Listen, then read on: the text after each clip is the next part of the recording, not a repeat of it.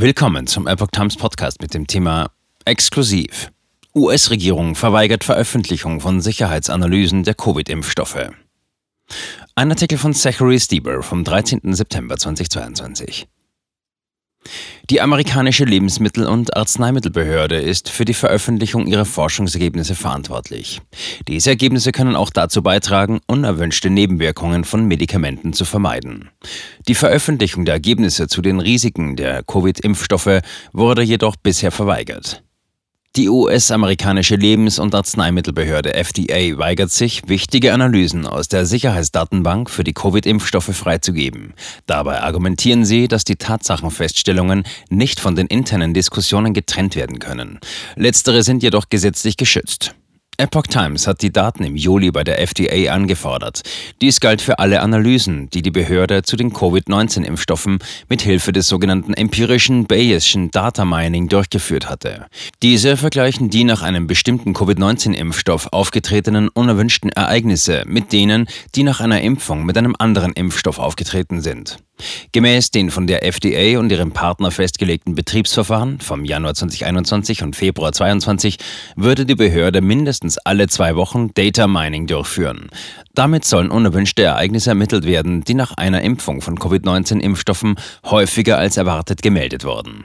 Die Agentur würde die Datenauswertung anhand des Meldesystems für Impfstoffnebenwirkungen durchführen. Die FDA gibt keine Informationen. Auf die Anfrage der Epoch Times erklärte die FDA, sie werde die Analysen nicht zur Verfügung stellen, auch nicht in geschwärzter Form. Die Agentur berief sich auf eine Ausnahme vom Gesetz über die Informationsfreiheit. Es erlaubt der Regierung, Memoranden und Schreiben zwischen und innerhalb von Behörden zurückzuhalten, die nach dem Gesetz einer Partei außerhalb der Behörde, die mit der Behörde einen Rechtsstreit führt, nicht zugänglich wären. Die Agentur berief sich auch auf das Gesetzbuch der Bundesverordnungen. Darin heißt es, dass alle Mitteilungen innerhalb der Exekutive der Bundesregierung, die in schriftlicher Form vorliegen oder nachträglich in Schriftform gebracht werden, der Öffentlichkeit vorenthalten werden können. Ausnahmen werden nur für die Freigabe von Sachinformationen gemacht, die vernünftigerweise abgetrennt und gemäß der in 20.22 dargelegten Regel veröffentlicht werden können. Es ist nicht klar, warum die FDA nicht eine Kopie der Analysen vorlegen konnte, indem sie nicht faktische Informationen schwärzte. Die Epoch Times hat gegen die Entscheidung Berufung eingelegt. Die FDA lehnte eine Stellungnahme unter Verweis auf das Berufungsverfahren ab. FDA inakzeptabel und sollte sich schämen. Kim Wurtzek, Mitbegründerin von Wody Matters, einer gemeinnützigen Organisation, die sich für die Stärkung der FDA und des Systems der Arzneimittelsicherheit einsetzt, bezog Stellung. Sie sagte, die Weigerung der Agentur, die Analysen zur Verfügung zu stellen, sei inakzeptabel.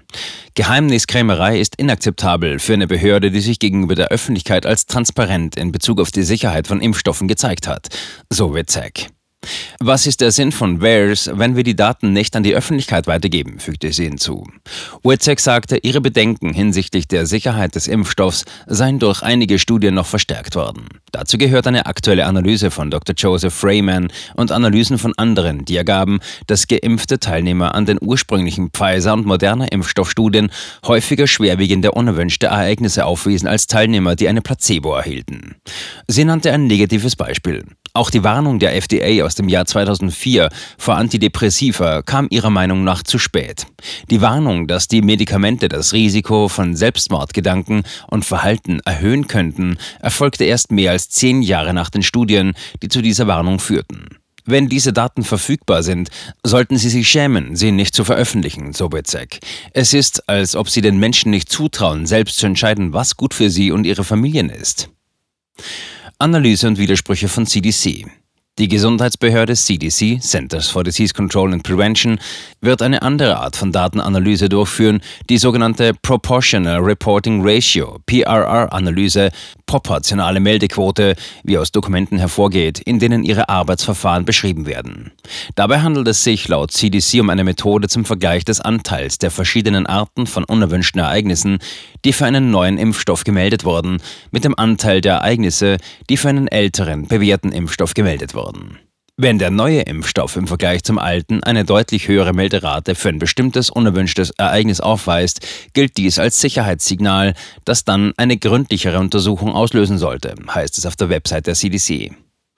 Bislang hat sich auch die CDC geweigert, die Ergebnisse dieser Analysen zur Verfügung zu stellen.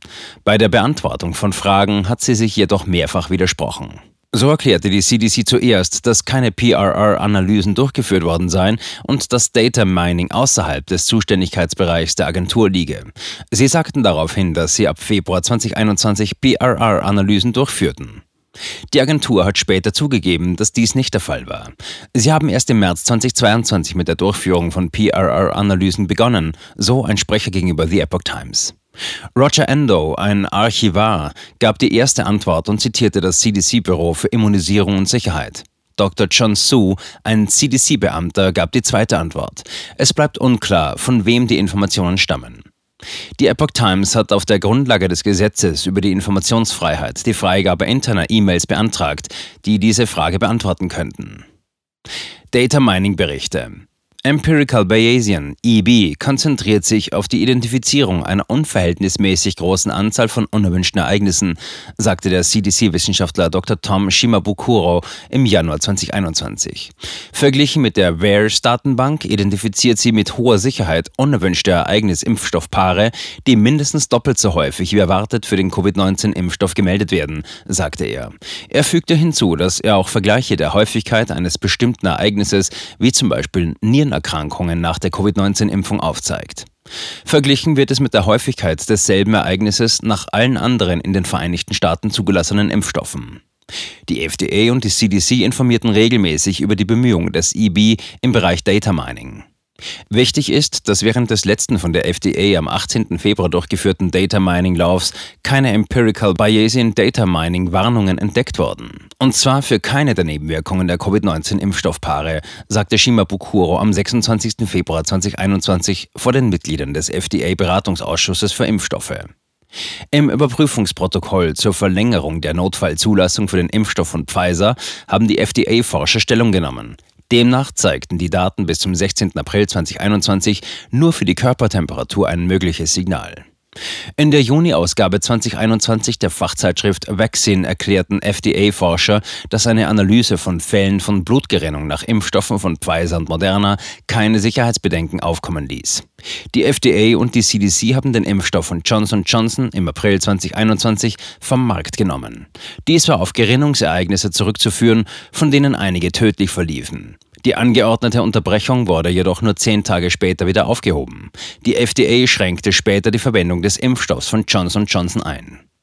In einer Studie, die im August 2021 im Quasi-Journal der CDC veröffentlicht wurde, kommentierten Forscher der FDA und der CDC. Sie sagten, dass die FDA EB-Mining zur Überwachung von Ereignissen bei Kindern im Alter von 12 bis 17 Jahren nach der Impfung verwendeten. Die Ergebnisse zeigten, dass es kein Sicherheitssignal für eine Herzentzündung oder Myokarditis nach der Impfung gab, obwohl andere Überwachungssysteme dies als unerwünschtes Ereignis erkannt haben. In einer vorläufigen Studie, die im Oktober 2021 in der Fachzeitschrift The Lancet veröffentlicht wurde, behaupteten Wissenschaftler der Regierung, dass während des IB-Abbaus keine gesundheitlichen Beeinträchtigungen festgestellt wurden. In einer im Mai 2022 veröffentlichten Vorabveröffentlichung erklärten Wissenschaftler, darunter auch Su, dass das EB-Mining, bei dem Daten bis zum 12. November 2021 analysiert wurden, nur einen einzigen Hinweis in den VAERS Mortalitätsberichten ergeben habe. Grund dafür war ein Impfversagen nach Erhalt des Impfstoffs von AstraZeneca, der in den USA nicht zugelassen ist.